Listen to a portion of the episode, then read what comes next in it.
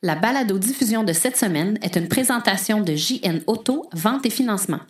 Voiture presque neuve, plus de 35 véhicules électriques à partir de 50 par semaine. On en sait maintenant un peu plus sur la Leaf 2018. Bourgeois Chevrolet reçoit des honneurs et c'est bien mérité. La ville de Montréal semble en avance sur son plan d'électrification des transports. Hyundai s'apprête à lancer huit nouveaux modèles de véhicules électriques. On parle du programme Clé verte. Une petite chronique historique sur l'histoire et l'origine des véhicules électriques, les événements à venir, tout ça et bien plus encore dans ce 16e épisode de la balado-diffusion Silence, on roule.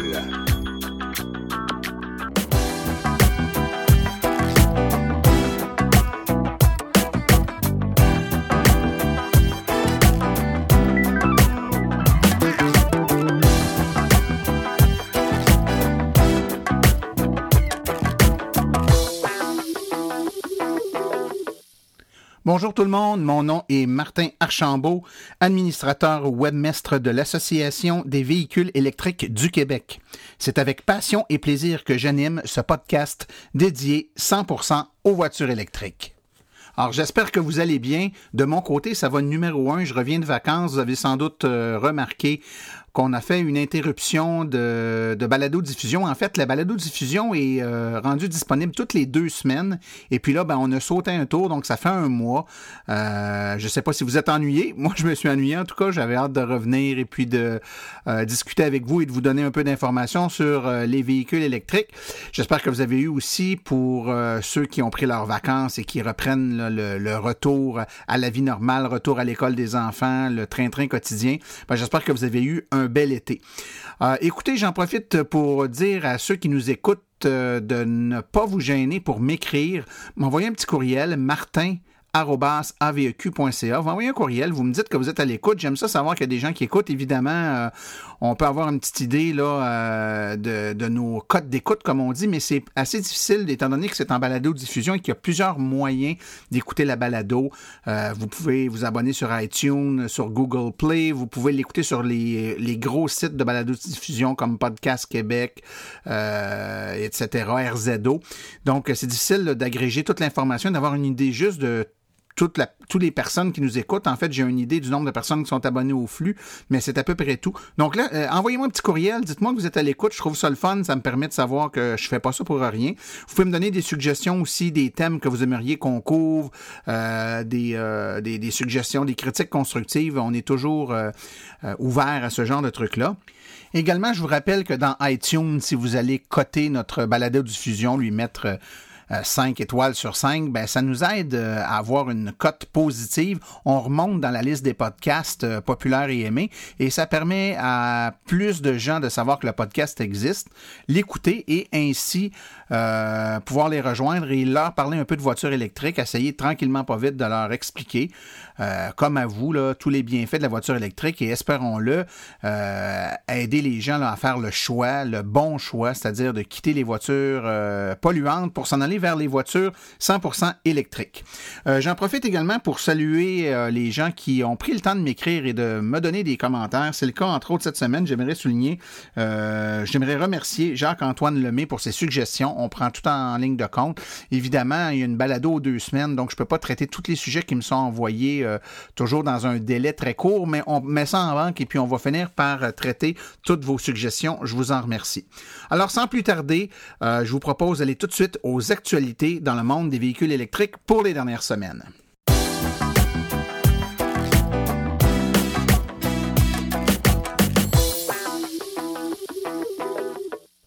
La première nouvelle qui attire notre attention, c'est euh, les informations qui ont commencé à sortir à propos de la nouvelle Leaf 2018. Les caractéristiques commencent à sortir, euh, entre autres euh, le site Autobytel qui a commencé à donner certaines informations qui semblent assez, assez crédibles pour l'instant, à l'effet que la nouvelle Leaf... Ben, ce qu'on a comme information, c'est qu'il y aurait trois, trois modèles, un peu comme on a actuellement, donc la S, la SV et la SL Évidemment, les informations qu'on a, c'est des prix américains, mais c'est assez surprenant parce que ça confirmerait le fait que la voiture serait pas vraiment plus chère que la voiture actuelle, le modèle actuel, pour euh, plus d'autonomie. On parlerait d'un moteur qui aurait, euh, qui serait un moteur de 110 kW AC, euh, évidemment, moteur synchrone AC de 110 kW avec 147 euh, horsepower de, puissance euh, et également un torque de 236 livres par pied. Euh, on a aussi les informations sur le, les dimensions du véhicule qui ne sera pas vraiment plus grand que, ça, que ce qu'on a maintenant avec le modèle qui est connu. Il aurait une batterie d'une puissance de 40 kWh. Donc, euh, on se rappelle que la Leaf originale avait 24 kWh, les derniers modèles en avaient 30 et celui-là en aurait 40. Donc, on parle quand même d'une augmentation de la capacité de la batterie. il y a des rumeurs qu'il y aurait, peut-être pas sur le modèle qui va sortir, donc l'édition 2018, mais sur peut-être sur les modèles subséquents, un choix entre une batterie de 40 et de 60 kWh, mais cette information-là est pas encore confirmé. Donc, le fait qu'il y aurait une 60 kWh, c'est pas confirmé. La 40, ça semble bien être le cas, en tout cas. Donc, euh, chez Nissan, on avait déjà mentionné qu'il allait continuer d'offrir un produit avec des meilleures caractéristiques à un prix qui serait plus concurrentiel. Donc, ce qu'on peut s'attendre de la Leaf, si on compare avec les autres modèles qui sont sortis, qui sont également très intéressants, dans certains cas avec plus d'autonomie, euh, c'est que ce qui semble s'avérer la piste pour Nissan, c'est de sortir un véhicule qui sera disponible, donc pour lequel il n'y aura pas de difficulté d'approvisionnement et pour lequel le prix va rester très concurrentiel. Donc, pour le prix d'une Leaf, donc aux alentours euh, de 30 000 ou à peu près là, avant subvention, 30 euh, à 35 000 canadiens avant subvention, dépendant des modèles on pourra avoir un modèle avec 40 kWh de batterie et, espérons-le, du moins ça a toujours été la stratégie de Nissan, une voiture disponible en grande quantité, donc euh, sans les problèmes qu'on a actuellement avec les autres modèles comme la Ioniq ou la, la, Chevrolet Bolt, qui sont des voitures très intéressantes, mais pour lesquelles souvent les listes d'attente sont très longues et les gens sont un peu découragés. Donc, espérons que Nissan rendra la voiture disponible. C'est à suivre. Je crois que la réputation du euh, concessionnaire automobile bourgeois Chevrolet de Rawdon n'est plus à faire. C'est un des pionniers. En fait, c'est un concessionnaire qui a dès le début emboîté euh, dans la direction des véhicules électriques et s'est fait une, un honneur et je dirais même une réputation euh, d'être un concessionnaire qui était spécialisé et qui faisait la promotion de façon exemplaire des véhicules électriques. Eh bien, on apprend que pour une quatrième année de suite, euh, Bourgeois Chevrolet a remporté le prix du concessionnaire de voitures hybrides rechargeables de l'année. Ce prix a été remis le 19 septembre dernier par l'Electric Vehicle Discovery Center euh, de Plug and Drive à Toronto. En plus du prix, leur euh, réussite va être publié évidemment dans un communiqué de presse national. Ils vont faire l'objet d'une mention sur le site web du, pour le prix des véhicules électriques et l'objet d'une mention sur les plateformes et médias sociaux de Plug and Drive. Euh, le représentant de leur concession bénéficiera également d'un voyage tout frais payé euh, pour la cérémonie de remise du prix. Évidemment, l'AVEC est très fier de ça parce que depuis les tout débuts, euh, Bourgeois Chevrolet a été un partenaire à la fois dans la promotion, dans l'aide dans les événements, en termes de également de, de promotion spéciale pour nos membres. Donc, en notre nom et puis au nom de tous les électromobilistes qui ont pu au fil des années bénéficier de l'excellent service de Bourgeois Chevrolet. Félicitations encore une fois pour le prix gagné cette année. On pourrait penser que ça relève de la science-fiction, mais non. Vélocopter, qui est une start-up euh, qui est basé en Allemagne, travaille actuellement sur un avion électrique et autonome pour créer des services rapides de taxi aérien à courte distance. La société a confirmé avoir reçu un investissement de 25 millions d'euros. Ça, c'est environ 30 millions de dollars US euh, le mois dernier et le tout serait dirigé par Daimler, la société mère de Mercedes-Benz et de quelques autres investisseurs. Donc, le monde de la livraison par avion électrique, c'est quelque chose qui s'en vient peut-être plus vite qu'on l'avait prévu. La ville de Montréal, on le sait, euh, veut être euh, vraiment en avant de la parade en ce qui euh, concerne les véhicules électriques, mais Montréal possède déjà le plus grand parc municipal de véhicules électriques au pays. En effet, la ville possède beaucoup, beaucoup de véhicules électriques et elle est loin en avant. En fait, elle possède 2,5 fois plus que la ville de Toronto, Ottawa, Calgary et Québec réunis. Par contre, malgré que ça, puisse paraître énorme, elle reste toutefois très loin derrière des villes européennes comme Paris, Stockholm ou Copenhague en matière d'électrification et d'électromobilité. La Ville de Montréal tente de mettre à l'avant sa politique d'électrification des transports, notamment en accueillant sa première course de formule électrique. Euh, qui euh, a été vraiment très euh, médiatisée. On en a parlé même dans, la dernière, dans le dernier podcast. Il faut noter que c'est 3,9 des véhicules du parc automobile de la ville de Montréal qui est électrique, soit deux fois plus qu'à Vancouver, qui, qui vient au deuxième rang au pays. Aujourd'hui, Montréal possède 106 Nissan Leaf, 5 Ford Focus, 5 Mitsubishi Imiev et une Zen. D'ici la fin de l'année, Montréal commandera 14 Leaf puis 10 Chevrolet Bolt pour remplacer ses véhicules existants. Et d'ici la fin de l'année 2018, l'administration Coder prévoit passer à 241 véhicules électriques, soit 8% de son parc automobile. Montréal commandera ainsi 100 Nissan Leaf au cours de cette année. Puis c'est pas tout, là. Montréal veut avoir 250 véhicules électriques d'ici la fin de l'année 2020. Ça, ça augmenterait encore plus son avance par rapport aux autres villes canadiennes. Alors, on ne peut dire, sans, sans que tout soit parfait, on ne peut que dire sur ce point-là, félicitations à la ville de Montréal. La compagnie Hyundai n'a pas fini de nous surprendre. En effet, la compagnie euh, prévoit construire huit véhicules électriques à batterie euh, dans les prochaines années et elle a annoncé qu'elle placera les véhicules électriques au centre de sa stratégie de produit. Le constructeur automobile sud-coréen envisage notamment de lancer une berline électrique avec une autonomie de 500 km sous sa marque haut de gamme Genesis en 2021. Elle présentera également une version électrique de son petit VUS Kona avec une, autonomie d'environ 390 km dans la prochaine moitié de l'année prochaine. Donc ça s'en vient. C'est à la fois euh, intéressant et ça ne fait que montrer la lancée que euh, Hyundai fait suite à la sortie de la Ioniq dernièrement. Donc, euh, on a là un manufacturier qui semble les deux pieds bien installés dans l'électromobilité. On ne peut qu'applaudir ce tournant fort heureux pour nous.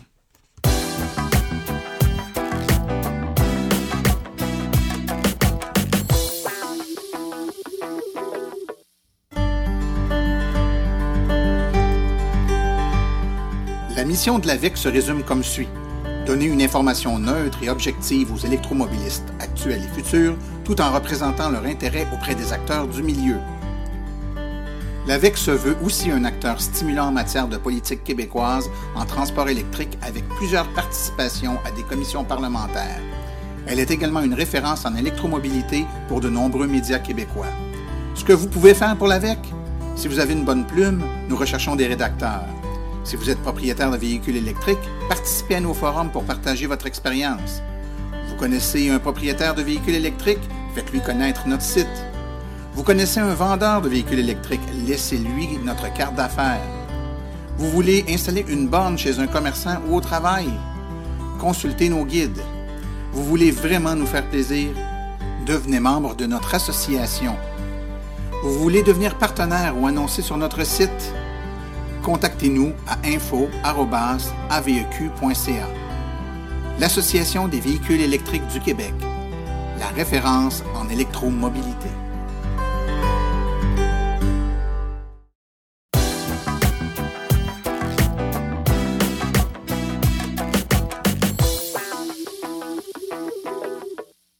Alors, je suis présentement en compagnie de Nicolas Chaput. Nicolas, qui est un employé de Nature Action Québec euh, et responsable, en fait, directeur du programme Clé verte. Euh, bonjour, Nicolas. Bonjour. Ça va bien? Bien, merci, toi aussi. Ben oui, très bien, merci. Nicolas, euh, on se parle aujourd'hui parce que tu vas nous parler de quelque chose qui peut être fort intéressant pour les électromobilistes qui nous écoutent, c'est-à-dire nous parler d'un programme qui s'appelle le programme Clé verte. Euh, qui est euh, un programme sous la tutelle de Nature Action Québec. Parle-nous d'abord de Nature Action Québec. Qu'est-ce que c'est?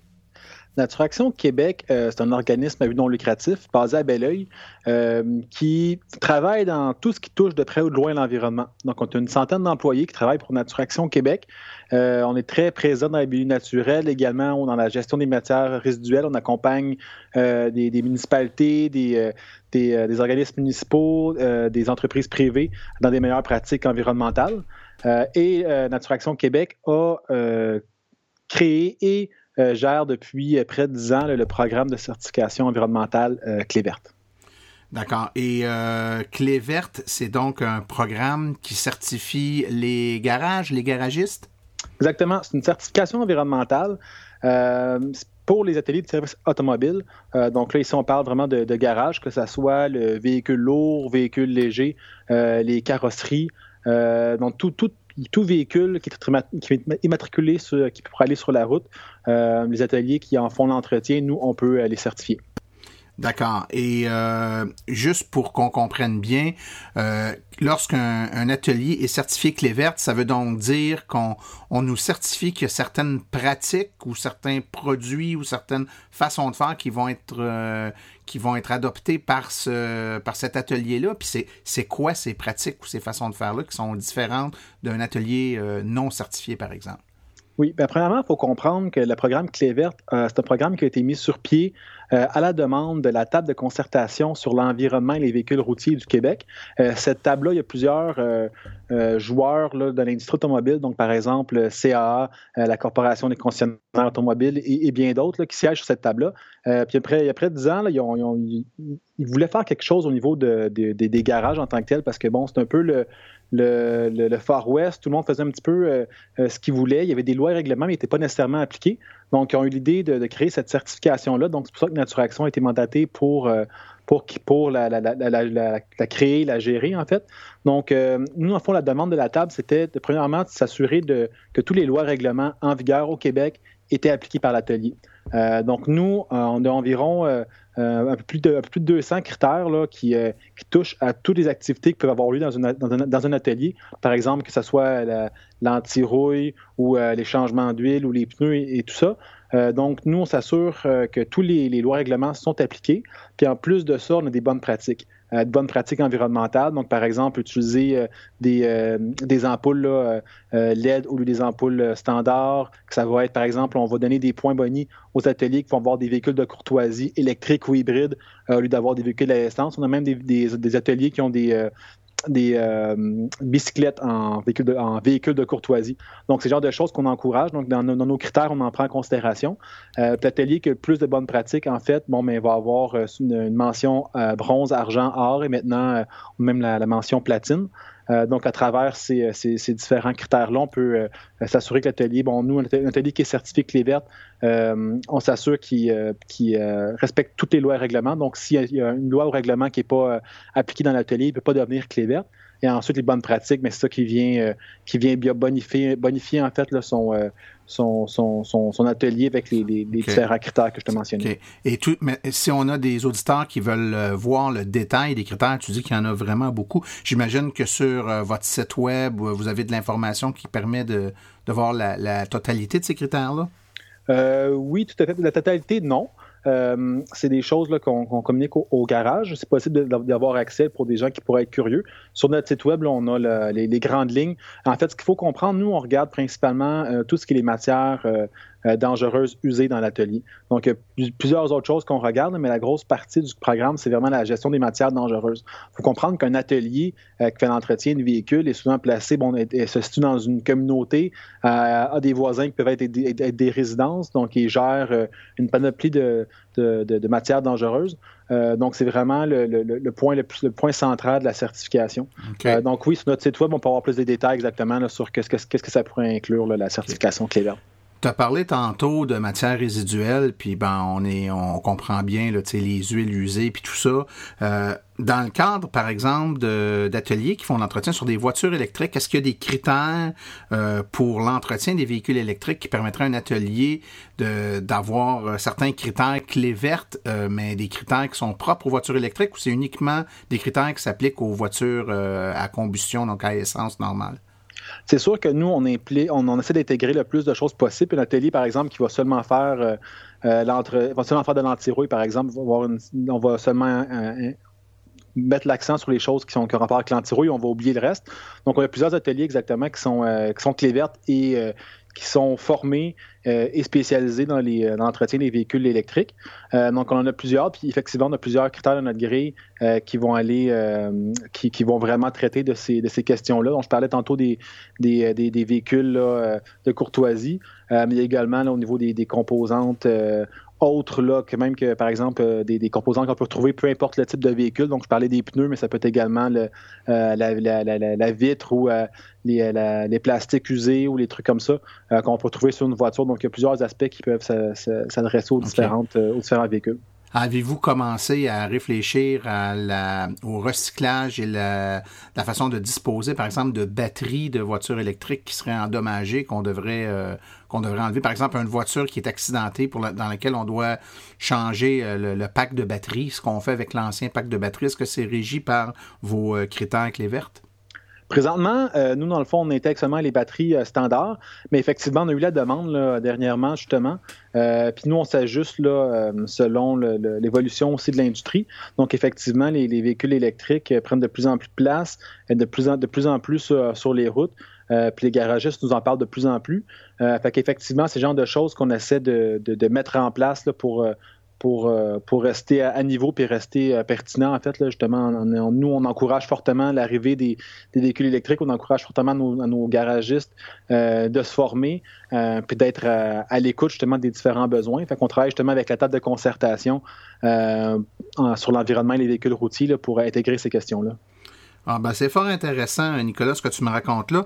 Puis ce que ce qui me vient en tête, c'est le fait que bon, pour un bon nombre d'électromobilistes euh, actuels, euh, ils ont dans, dans leur driveway là, une voiture électrique puis souvent une voiture à essence. Donc, euh, les entretiens, disons, traditionnels d'une bonne vieille voiture à essence, ils doivent quand même en faire faire. Donc, s'il se trouve un garagiste ou un atelier d'entretien qui est certifié clé verte, là, non seulement ils ont des bonnes chances de, de pouvoir en trouver qui ont de la formation pour entretenir les véhicules électriques, mais en plus, sur l'entretien de leur véhicule à essence, ben, ils s'assurent euh, que euh, les, les, bonnes pratiques euh, et les bonnes normes environnementales sont respectées. Je pense que c'est un critère qui est loin d'être négligent, puis pour lequel notre clientèle, en tout cas nous à l'AVEC, nos clients sont particulièrement sensibles. Oui, tout à fait. écoute, il y a sûrement une liste d'avantages, que ce soit pour le garagiste ou pour le consommateur euh, de cette certification euh, clé verte-là. Peux-tu nous en parler un peu des avantages autant pour le, consommateur que pour le, responsable d'un atelier? Bon, au niveau de, l'atelier, lui en tant que tel, bon, nous, c'est sûr que une fois qu'on fait, qu'on, fait l'audit, donc au niveau du, processus de certification, on fait premièrement une formation avec l'atelier pour euh, faire un, audit préliminaire, si on veut faire une formation sur les meilleures pratiques environnementales qui peuvent être implantées dans l'atelier. Euh, donc, euh, l'atelier a un diagnostic après notre première rencontre. Ensuite, on fait vraiment un audit à deuxième, à la deuxième visite. Et cet audit-là permet à l'atelier de, s'assurer en fait qu'il respecte toutes les lois et règlements. Donc, s'il y a un inspecteur, si jamais il y a un déversement, si jamais il y a un, accident dans son, atelier, lui, il peut avoir la certitude, après avoir eu la certification que les meilleures pratiques sont, mises en place et qu'il respecte les lois et règlements. Fait qu'il peut quand même euh, mieux dormir sur ses deux oreilles.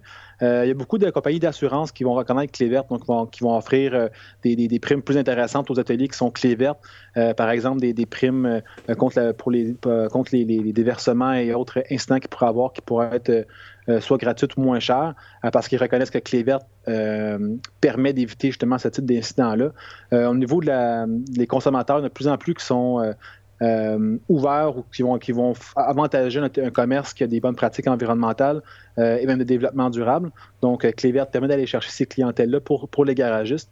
Donc, au niveau des garagistes, ils ont vraiment plusieurs euh, avantages à ce niveau-là. Au niveau du consommateur, euh, ben nous, en fait, on, assure aux consommateurs que l'atelier qu'ils vont choisir, qui est clé verte, euh, applique les meilleures pratiques environnementales qui sont actuellement disponibles. Donc, pour le consommateur, avoir le choix entre un garage A ou B qui ont un service équivalent, un prix équivalent, euh, ben, plusieurs vont choisir celui qui, euh, qui, qui, va être certifié clé verte.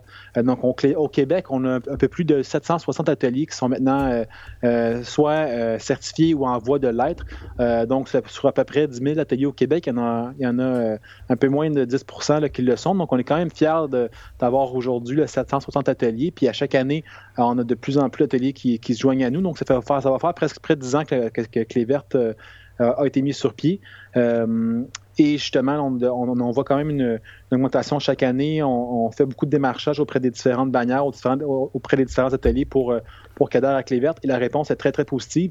Et ça vient surtout justement des, consommateurs en arrière qui le demandent, qui posent des questions à leurs garagistes, puis des garagistes qui trouvent que ça, ça, a bien du bon sens justement de se tourner vers ces questions-là. Puis avec tout l'avènement des, véhicules électriques hybrides qui, qui, se développent, euh, les garagistes voient justement cet engouement-là. Euh, puis Clévert, une, une façon justement d'aller euh, vers des, pratiques plus responsables au niveau des, véhicules. Donc, ça, devient, ça devient cohérent avec la, la, différente démarche que l'industrie est en train de, prendre. Ah ben c'est fort intéressant. la question qui me vient à l'esprit, est-ce que le fait de se faire certifier peut impliquer pour l'atelier d'utiliser des produits euh, des produits plus écologiques qui sont pas les produits entre guillemets standards de l'industrie. Ben, pourquoi je dis ça, c'est que je sais qu'il y a des ateliers qui sont spécialisés par exemple pour les traitements anti-rouille euh, écologiques et là le produit qui est utilisé pour faire le traitement anti-rouille n'est pas le produit euh, standard qui est utilisé dans la majorité des, euh, des ateliers. Donc est-ce que vous vous encadrez et vous, par le fait de, se faire certifier, ça peut amener l'atelier à faire un changement de produit vers des produits plus écologiques. Tout à fait. Puis justement, au niveau des antirouilles, c'est un très bon exemple. Euh, il y a plusieurs compagnies d'antirouilles qui sortent des produits justement qui sont soit biodégradables ou ceux qui ont des plus-values environnementales. Euh, et tout à fait, dans le fond, on travaille avec plusieurs de ces, euh, entreprises-là pour, pour faire des démarchages communs. Et justement, souvent, les ateliers vont en embarquer dans la clé verte, mais vont essayer d'améliorer leurs pratiques. puis justement, vont essayer d'utiliser des produits comme ça, des antirouilles qui vont être biodégradables, par exemple, ou utiliser un savon biodégradable ou un savon qui, qui va avoir un, plus faible impact sur l'environnement. Puis nous, on donne des, points dans notre certification pour ces questions-là. Puis on voit que les ateliers sont de plus en plus enclins à aller euh, chercher de plus en plus de pointage. Donc au début, on voyait beaucoup d'ateliers qui se certifiaient au niveau bronze, argent. Et là, quand, ils vont refaire leur nouvelle certification, la certification est bonne pour euh, deux ou trois ans, dépendamment du, euh, du stade où ils sont dans leur, dans leur implantation. Mais par exemple, après trois ans, ils vont essayer d'aller chercher le hard. Donc, on va aller chercher d'autres produits un, peu plus, un peu plus responsables, justement, pour améliorer leur euh, leur impact environnemental. Euh, donc, c'est vraiment très positif. Et puis, si on, nous, dans le fond, notre rôle, c'est vraiment d'accompagner les ateliers euh, pour qu'ils soient de plus en plus responsables dans leurs pratiques, qu'ils adoptent de plus en plus de, pratiques qui sont plus environnementales. Donc, même pas, oui, au début, mais également pendant, le, temps qu'ils implantent le, processus de la certification clé verte dans leur atelier. D'accord. Écoute, euh, une dernière question peut-être, étant donné que vous certifiez, donc c'est une certification, j'imagine que vous avez un principe euh, de, validation ou d'audit pour assurer que les gens respectent ce à quoi ils se sont engagés, ou encore c'est un, consommateur fait affaire avec un, atelier clé verte parce qu'il veut s'assurer qu'il y a des, une pratique un peu plus écologique sur l'entretien de son véhicule, mais qui constate des, des éléments qui portent à croire que les, critères de la certification clé verte ne sont pas respectés. Est-ce qu'il y a un recours? Est-ce qu'il y a une façon, euh, euh, une ligne 800, venez m'aider, sur laquelle ils peuvent appeler pour dire, je pense que c'est pas respecté. Puis vous, de votre côté, faites-vous des audits pour vous assurer que ces, ces euh, critères-là sont effectivement respectés? Tout à fait. Nous, dans le fond, avant de décerner la certification, euh, on, fait un, on fait un audit, donc un, auditeur externe qui, euh, qui, qui, est de, qui de Nature Action Québec, qui va visiter l'atelier pour s'assurer que les différents critères sont, euh, sont respectés. S'il y a un critère qui n'est qui pas respecté dans, les, dans les lois et règlements, l'atelier ne peut pas être clé verte, donc on est vraiment très strict là-dessus. puis suite à ça, y a des visites surprises également qui se font. La certification est bonne pour deux ans, la première certification et trois ans les suivantes. Donc, au, au maximum, aux trois ans, on revisite l'atelier euh, pour s'assurer, dans le fond, justement, refaire un audit complet pour s'assurer que l'atelier respecte tous les critères.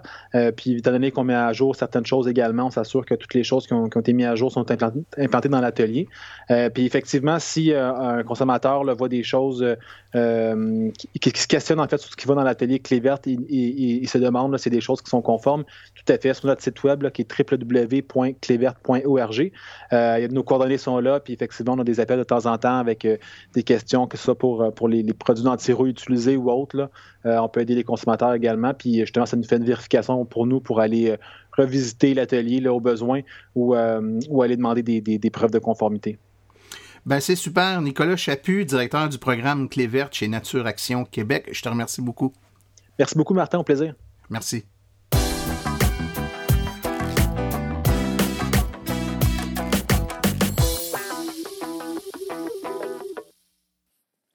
JN Auto, la référence lorsque vient le temps de se procurer une voiture électrique presque neuve. Plus de 35 véhicules électriques à partir de 50 par semaine. De plus, JN Auto offre une promotion exclusive aux membres hors de l'Association des véhicules électriques du Québec.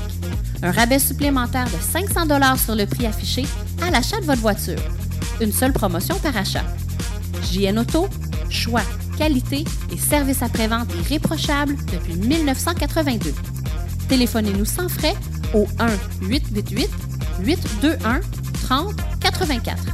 Consultez notre liste de voitures au www.jnauto.com ou visitez-nous au 317 Route 116 à Richmond, en Estrie.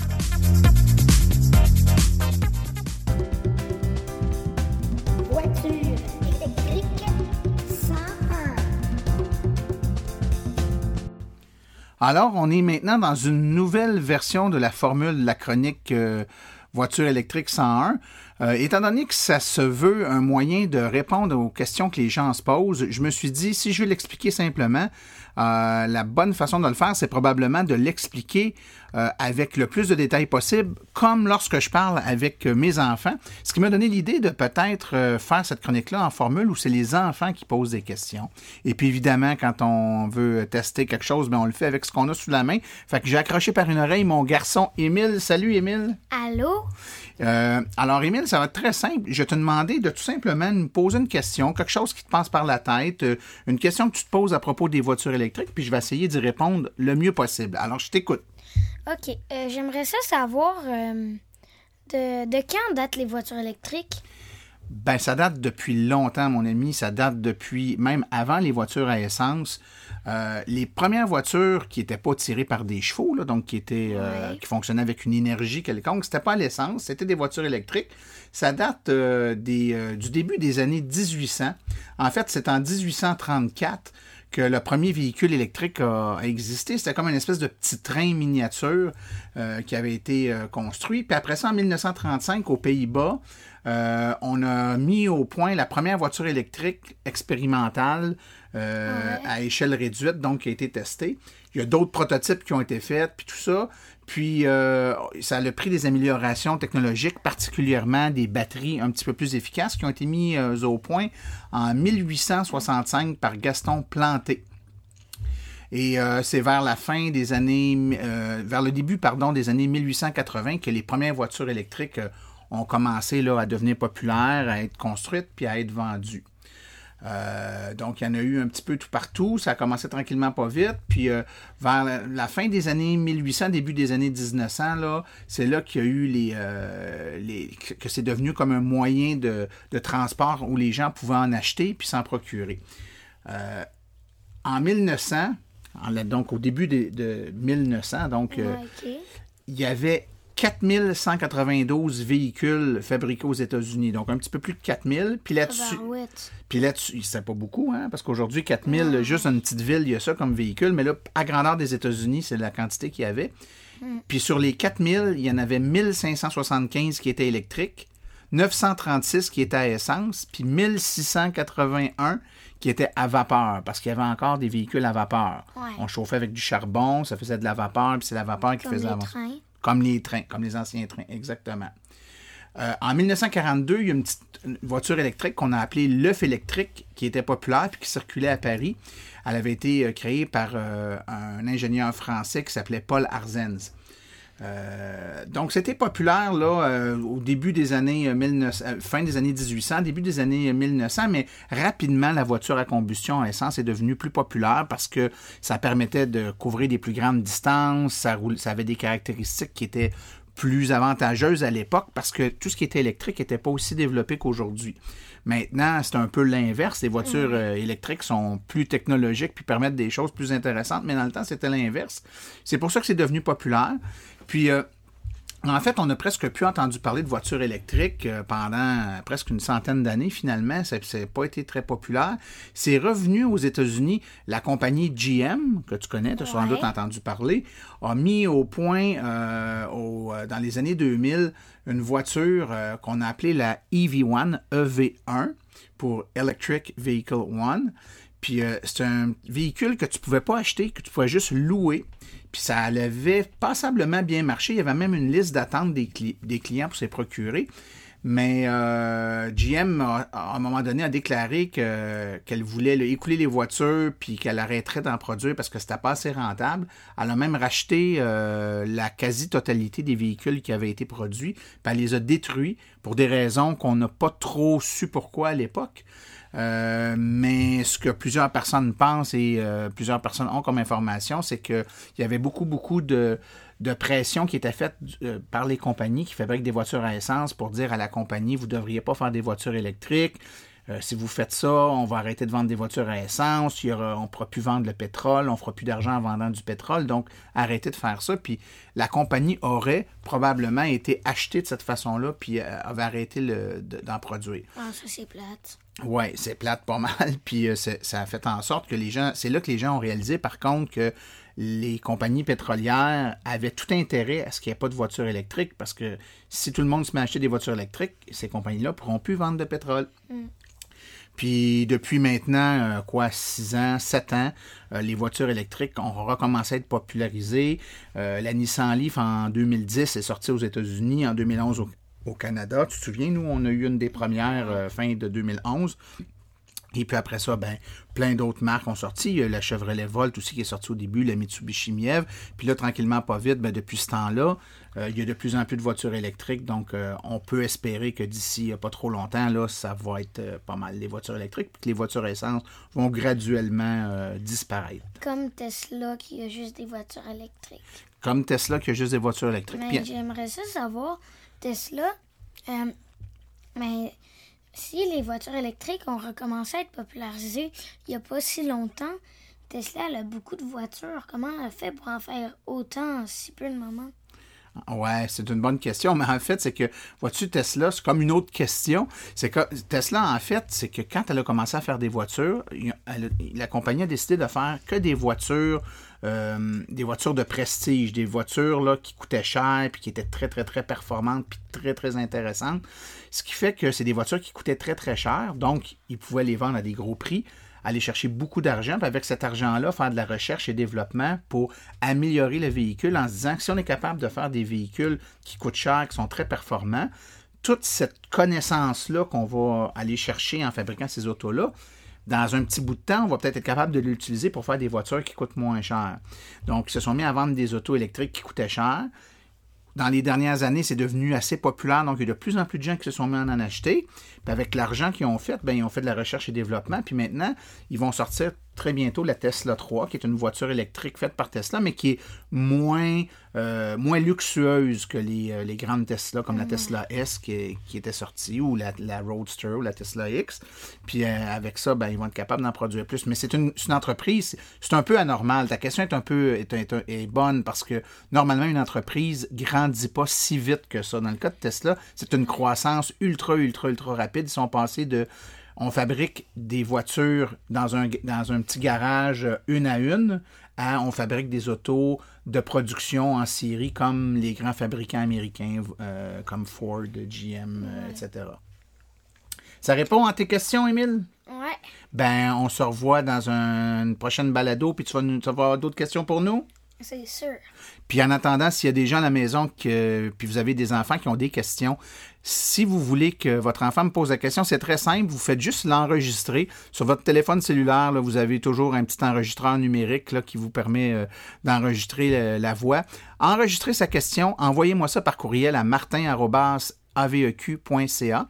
Et puis, euh, ben, je vais faire jouer sa question euh, dans le podcast, puis je vais essayer d'y répondre du mieux que je peux. Alors, à la prochaine. Bye, Émile. Bye. On vous revient tout de suite avec les événements à venir dans le monde de l'électromobilité pour les prochaines semaines. Euh, je vous rappelle que la chronique de Maxime Séguin-Durand euh, fait relâche cette semaine puisque Maxime est en vacances, vacances bien méritées.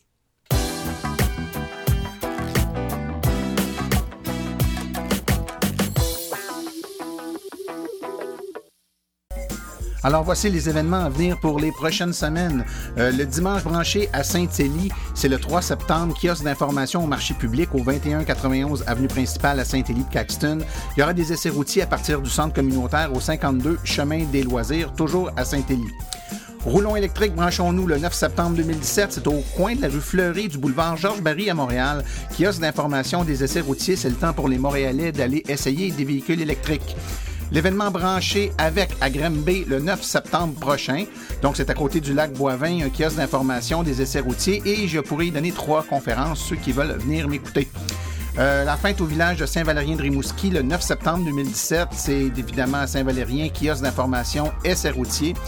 Il y a le VE Fest de Rawdon, deuxième édition, le 9 septembre 2017. C'est au 3502 rue Queen à Rawdon. Et il y a également le 5 à 7 électrique le 20 septembre prochain au 116 rue Wellington à conférence et panel d'invités.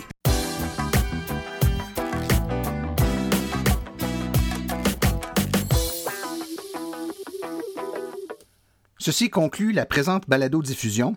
L'AVEC remercie tous les collaborateurs aujourd'hui, particulièrement Nicolas Chaput de Nature Action et le petit Émile Archambault. Euh, la reproduction ou la diffusion de l'émission est permise, mais l'Association des véhicules électriques du Québec apprécierait en être avisée. Toutes les questions concernant l'émission peuvent être envoyées à martin.aveq.ca. Pour les questions générales regardant l'électromobilité ou l'association, veuillez plutôt écrire à info.aveq.ca. Pour vous renseigner et avoir accès à toute la documentation de l'AVEC, visitez notre site web www.aveq.ca. Et je vous rappelle que sur notre site web, afin de vous faciliter la tâche, vous avez accès aux archives de nos balados ainsi qu'à des hyperliens euh, qui vous dirigent vers les liens mentionnés aujourd'hui, le tout directement au www.aveq.ca barre oblique silence. Mon nom est Martin Archambault et d'ici la prochaine balado, j'espère que vous attraperez vous aussi la piqûre et que vous direz silence, on roule.